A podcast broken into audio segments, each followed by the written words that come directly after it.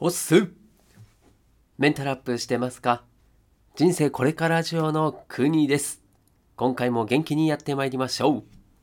この番組はコロナ禍で飲食店を退職し年収550万から0円になった僕が個人で稼ぐため頑張っている姿を見せてあなたを元気にするメンタルアップ系の番組です。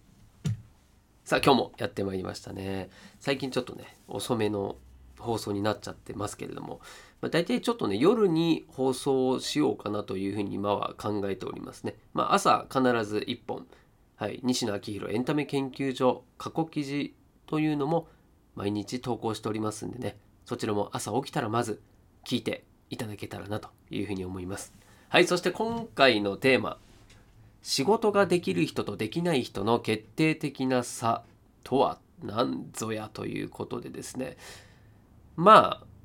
仕事ができる人多分あなたの周りにもいると思うんですよね。ああこの人は仕事ができるなという人はいると思います。そして逆にできないちょっとこの人はかわいそうだけどできないなっていう人も、まあ、多分ね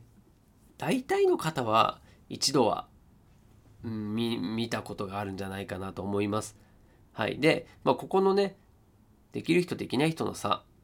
いろいろあるとは思うんですよね。ただ、この決定的な差というところを、うん、何かなって考えた時に、ちょうどですね、今、うん、いくつかオンラインサロンに入ってるんですけれども、ちょうどですね、昨日、昨日の投稿だったかな。あの、ある開発室っていうですね、カタカナで R って書いてね、開発室っていうオンラインサロン。これはね、ケンスーさんというですね、方がやってるオンラインサロン。まあ、正確に言うと、ある開発室っていう、もうその会社自体がオンラインサロンを出してるというところなんですけれども、まあ、そこでね、そのケンスーさんが毎日、まあ、メルマガみたいな感じで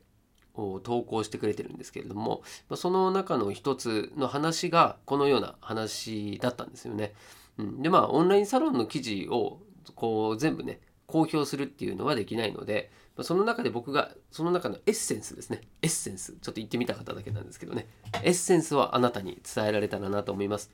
まあ、僕も腑に落ちたというか、確かにそうだよねっていうふうに思う部分でしたんで。はい。で、まあ、先にね、結論言っちゃいますけど、仕事、まあ、これに限らずですね、もう何でしょう、スポーツとかもそうだと思いますし、ちょっと待ってくださいね。このマイクのはい、一回止めちゃいましたね。はい。マイマイクのね、ちょっと角度がず直そうと思ったらなかなか直んなかったってだけですね。はい、何の話でしたっけね。そう、仕事に限らず、こう、スポーツだったりもそうだし、まあ、あとは、何でしょうね、自分の身近なこと、本当学校の中でもそうですね、学生さんとかもそうだと思うし、まあ、こう得意なことだけやって、苦手なところは任せるっっていうのが一番だよねっていうところに落ち着くんですよね。うん、でじゃあ、まあ、実際の仕事自分の仕事ってなった時にそれってできてるのっていうところなんですよね。うん、でそれができていないからこそこういった自分は仕事ができないというふうに悩む人もしくは上司とかに怒られるなんてこともあると思いますしね。でこれ家でって言ったら家でって親がね子供に対してああだこうだ叱ったりもするわけですよね。でそれもうん実を言うとねそういった目線で見てあげるっていうのはすごい大事だと思うんですよね。うん、でまあ仕事に限らずっていうのはそういうところでいろんな汎用性はあるんですけれども、まあ、仕事に絞って今ちょっとお話ししようと思うんですけれども、まあ、得意なことだけやって仕事ができればそれはいいよねというふうに思うと思うんですがそこを目指すべきだしで昨日ですね放送で言った、えー、存在価値とかあとは自己肯定感にもつながってくると思いますね。うん、だって得意なことだけやって自分のスキルだったりあとはそれの結果ですよね。仕事をやった結果っていうのが爆上がりするに決まってますよね。苦手なことをするよりも。そして多分やってる方としては得意なことやってる方が楽しいし結果的には周りに評価も多分苦手なことやってる時より高くなるんじゃないですかね。うん、まあ、苦手なことをできるようにすることによってももしかしたら喜ばれる可能性はありますよね。評価が高くなる可能性はあります。ありますけれどもそれってかなり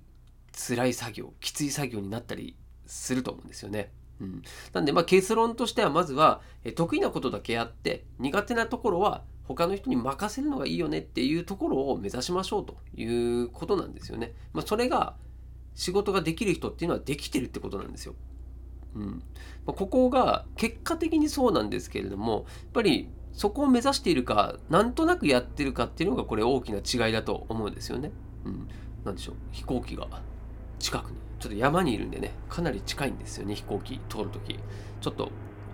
音がうるさいかもしれませんけど続けますね。まさか突っ込んでこないよね。はい。で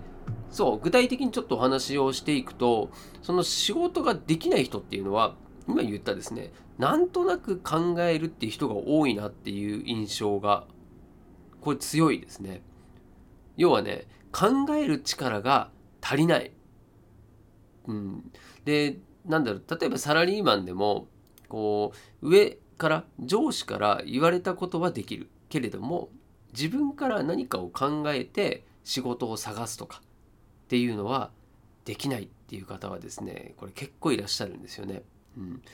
うん、でまあその得意なことだけやればいいっていう話もそうなんですけども得意なことも見つかりませんという人もいるかもしれないしで僕の例で言うとですね以前飲食店で勤務をしていてで店長という立場で働いていた中で、えー、アルバイトさんを採用しますと。で採用したアルバイトさんのアルバイトさんの中にめったにいないんですけれども本当にごく稀だと思うんですが学生さん大学生さんだったんですけどね。大学生の男の子。男の子が、えーと、接客、はい、接客の仕事をしたいということで、まあ、アルバイトとしてね採用したんですよ。うんまあ、すごい真面目そうな子で特にね、えー、見た感じは、うんまあ、ちょっとなんか自信なさげな感じだなっていうふうに見えたぐらいでそこは何でもなかったんですけれどもま実際ね接客をしてもらってびっくりだったんですが全くお客さんと話ができない。ですよね。でうんまあこれは最初だからということでいろいろね教えたりあとはマンツーマンであなんだろうじゃあちょっとこれ一緒についていくから料理ね提供するっていうのもそうだしあとはおこうお店のねテーブルこれをお客さん帰った後片付けるとかっていうのもそうだし、まあ、そういうのをねもう本当に手取り足取り教えてあげるぐらいじゃないと厳しいような人だったんですよね。でそれでやってみたもののもうねお客さんからクレームの嵐なんですよ。でななぜかというとその接客するもそうだしお客様から声をかけるのもそうだしもうねこうムスッとした感じなんですよね表情が。そして自分が分かんないことを言われたりしてもその少々お待ちくださいませとかそういうのもなくそのまま逃げるようにしてこう裏に来る。はい、でじゃあこの時ね何やってるんだというふうにこう怒ることが正しいのかっていうとそれ違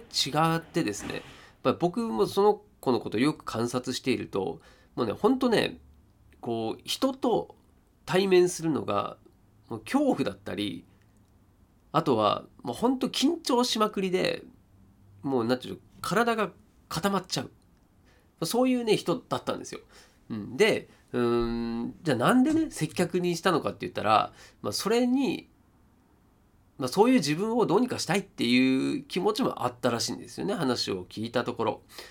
うん、なただ、まあ、そのもう明らかにね得意というよりはもう苦手なところを極まっているわけなので、まあ、これ本人もきついだろうなということで、まあ、それでね本人のじゃあもうちょっとねちゃんと仕事を適性を探してみようっていうことで、えー、例えばあのデザートを作るっていうポジションについてもらったりとかしたんですよね。うん、でその後ね、まあ、僕ちょっとそのお店移動になることになっちゃって、まあ、それでうーん途中になっちゃったんですけどねで話聞いたところによるとその後ですねあの厨房の方のえっ、ー、と洗い物するところですねそこをやったりっていうのもしたらしいですね。ちょっとその後を聞いてないんですけれども、まあ、そんな感じでね、うん、なんか苦手なことを頑張ってなんとかやっても、まあ、それってね辛い苦痛だったりすることもあるんですよね。まあ、絶対頑張んなきゃいけないっていうステージはあるかもしれないんだけども、まあ、必ずしもそうではないし、ま、そういったねこう得意なことを自分で探すっていうのもそうだしいろいろ経験してみないと分かんないことが多いんですよね。うん、なんでそのまあ、その男の子もねそれもいい経験にはなったと思うんですけれどもやっぱり苦い経験だけになっちゃうのは良くないと思うので僕はなるべく、うん、その仕事以外では楽しく過ごせるようにこうおちゃらけた感じでねこう声をかけたりっていうのはね、うんまあ、努力はしたつもりでございます。はいまあ、本人がねどう感じてるか分かんないただ、うん、やめることなくずっと続けてくれてはいたので、うんまあ、頑張ろうとしてくれていたっていうのが、まあ、僕の中では一番、うん、本人にどうにかしてあげたいなっていう気持ちにつながったっていうのはありますね。はい。はい、それでね、まあ、今回ちょっとこれ最後にしていきたいと思いますけれども、まあ、仕事ができないっていう人の中でもね、うん、なんとなくで終わっちゃってる人が多いので、最後、まあ、それの解決策ということで、これはねもうそのなんとなくをどうにかすればいいんですよね。でどうすればいいかっていうとこれ本当僕もまだまだこれ苦手なところなんですけれども解像度を上げていくっていう考え方ですね。でやっぱりできる人たちってこう考えがもうどんどん深く深く考えられていて何て言うんですかこうロジカルなところもあれば、うん。まあ、あとはこうクリエイティブに仕事をしている人っていうのも多いんですよね。うん、だそういったねこう右脳だったり左脳をうまくこう使って使い分けていたりですね。あとは考えをとにかく自分の中で落とし込んでいくっていうこと。それができてるなっていうふうに感じます。はい、でじゃあ解像度を上げたらどうなるのかっていうとまずは原因をどんどんなぜだろうなぜだなぜだろうというふうに追求することによって原因が分かってくる。それによって自分ができることが少しずつでも見つかってくるわけですよね。うん、で見つかることによってこの例えば何かプロジェクトやるにしても自分のその得意な分野を任してもらうことによってそのプロジェクトの中でもチームがあったとしたらそのチームの中でもそのチームにとって自分が一番万全にできること、はい、ここは任してっていうところが見つかればそのプロジェクトにとっては必要な存在になっていくっていうようにどんどんですねこう自分のやりたいことっていうのが見つかっていくんですよね。そしてそれが得意なことにつながっていってるっていう流れができるんですよね。はい。でうん自分が得意なことをした方が結果的には全体的にとっても得になるっていうのが、まあ、会社とかあとはスポーツとかもそうですけれどもその上でもやっぱり一番大事ですよね。うん、やっぱりあの、まあ、サッカーとかで言うとねディフェンスが得意な人はディフェンスやった方がいいしあとはねもうフリーキックが得意な人はフリーキックやってもらった方がいいじゃないですか、うん、そういったね自分の役割これをちゃんと分担していくっていうことが結果的にはチーム全体の効率も良くするというふうに思います、はい、ただねこれところが会社ってなるとこうなんでしょうねやっぱり最初は多分この会社の良さっていうのはこう適材適所で役割分担することだと思うんですよ。ただそれが今それがちゃんと機能できてるのかっていうとそこのね良さっていうのをね活用しきれなくなっているのが現状だと思うんですよね。適材適所とは言わずですねなぜかこう不定期なまあ定期的なのもあるかもしれないですねこう移動だったりね人事異動があったりうん、あとは適性がよく分かんないままね、えー、その部署に人がいないからって言って放り投げられるとかね、まあ、そういうこともあると思います。うんまあ、そういうことがあることによっていつしかこう指示を待って動くような人ばっかりの集団になっちゃったりとかしてみんな思考停止、うん、指示待ち人間が増えちゃうとますますね負の連鎖になっているというようなこともあると思います。はい、なんでね最初の結論に戻りますけれどもやはり仕事まあ、これに限らずですけれども得意なことをできるするこれが一番の仕事ができる人になる近道だし、まあ、そのためにはどうすればいいのかっていうところで、まあ、まずは解像度自分の考えっていうのをどんどん深める、まあ、そういった修行をした方がいいよというふうな結論になっております。はい。ただねいやそう言われてもどうしたらいいかって思うそこのあなた。僕もねまだまだまだ修行の身というところで、えー、おすすめの書籍こちら。これもそのオンラインサロンの、えー、ケンスンさんがですね、えー、紹介してくれた本3冊ありますんでこれをシェアしたいと思います。なかなかね多分貴重な情報だと思いますよ。はい、でケンスーさんがねおすすめしてくれる本って以前もですね僕何冊か実際購入してね読んでみたことあるんですけれどもいや本当面白いんですよ。うん。まあ、これ最近で読んだのだとなんだっけな。うんとそうそう。えっ、ー、とね「ついやっちゃう」とかっていうね「つい」って大きく書いた文字の、うん、任天堂のですね Wii っていう、はい、あれの作った開発した人が書いた本だったんですけど確かね。はい、まあ、その本もどうしてマリオブラザーズは右向きにずっと走っていくのかとかね帽子を何でかぶってるのかとかそういったことが書いてある本でめっちゃ面白かったんですよね。はい。で今回はそういう意味ではうーんなんだろう。今回のこの仕事のできる人できない人っていうところで、まあ、なかなかなんかこううまくできないと。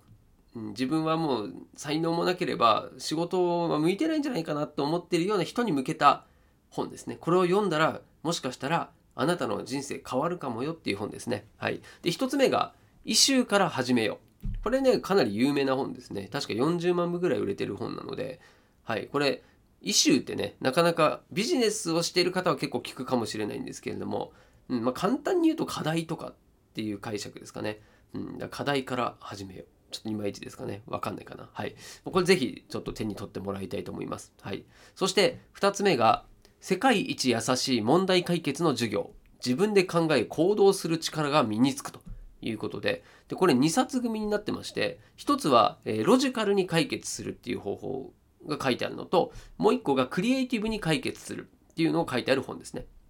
はい。これは2冊。まあ、最初はロジカルがいいんじゃないかなと僕は思いますね。はい。そして、3つ目が具体抽象トレーニング思考力が飛躍的にアップする29問というお話ですね。お話じゃない本ですね。はい。